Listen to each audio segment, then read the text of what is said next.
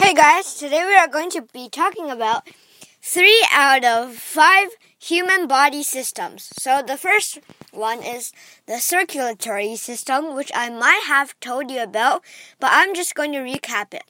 So first there's your heart, and uh, red rich blood goes from your heart to your body.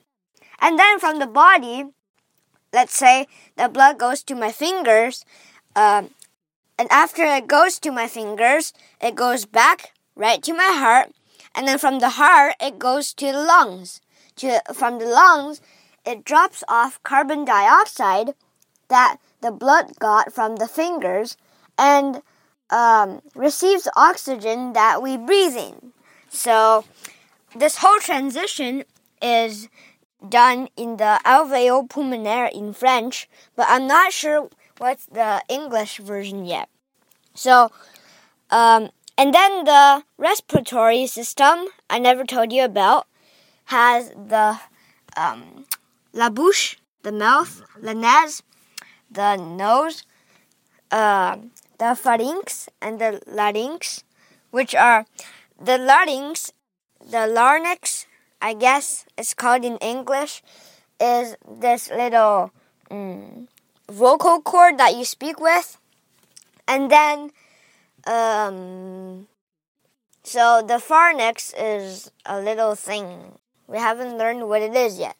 And the trache, trachea is this little tube that brings air to the lungs. And then the alveolo pulmonaire, which I've told you about, that transfers uh, oxygen to the blood and takes uh, carbon dioxide and push it out of the mouth, out of the body. Say, get out of here, carbon dioxide. And finally, the digest, the digestive system, the system digestif, um, they digest. So there's the la bouche, the mouth, uh, teeth, and some uh, learn. I'm not sure the name, but it's kind of like spit, but it uh, uh, it helps you kind of break up food. Of course, your teeth does too, but so and then the food goes to the stomach.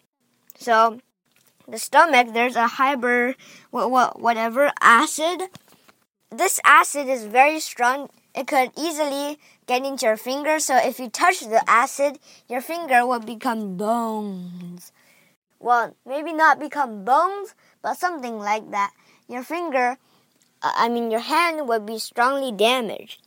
You don't want to touch that acid. And finally, the food that is digested, so the food goes to the your poo poo and pee pee, and then poo poos pee pees out, and then uh, the leftover nutrients goes to the intestines and to the small intestines. I mean. But the small intestines are actually longer than your big intestines. But your big intestines is wider than your small intestines. This uh, the average length of a, a, small intestine of an adult is seven meters. So, how?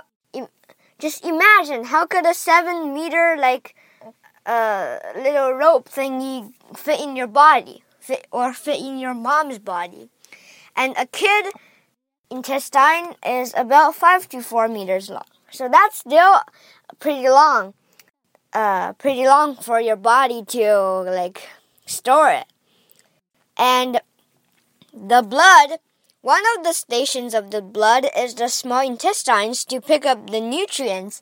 So you could think about, so you could think that uh, when they get to the lungs, there's oxygen, so the oxygen gets, I mean, the blood gets rich, and then it goes back to your heart, and then, excuse me, and to your heart, it goes to the small intestines. No, no, no to the small intestines, and then to the body, and then to the heart again. So when it gets to the small intestines, it had went to its like richest point. So uh, there's nutrients and there's oxygen. So that blood you want to drink. So my question to you is, and I'll tell you the answer tomorrow. How does the three systems work together? So, the circulatory system, the respiratory system, and the digestive system.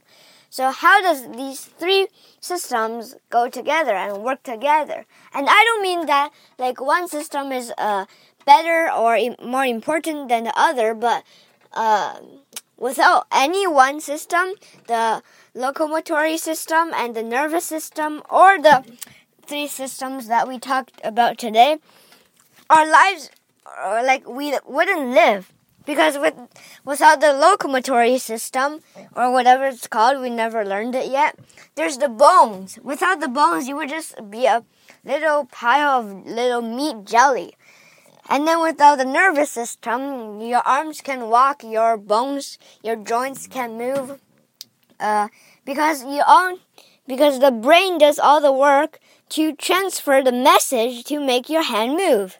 And the brain also needs to give message to the lungs to, I mean the diaphragm to expand and then like, I mean uh, squeeze in and then let the lungs breathe out and then let the larn uh, the larynx and the pharynx like do some put their hands on it and do some little exchanges or changes. And then so that's why I could talk right now. All because of my brain and my brain's thinking oh what should I say to the audiences uh, the the kids uh, in the next second? So I'm thinking right now I'm telling my diaphragm uh, and the pharynx, the larynx, so to uh, to do changes and breathe out air. So that's why I can talk right now. So as you can see, these five systems are all important. Well, there's the sixth system. The sixth system where you shouldn't know. Well, you should know because you use it to like get kids. You use a penis and put it into your hole and then out comes a little baby. I'm just joking. Well, it actually happens, but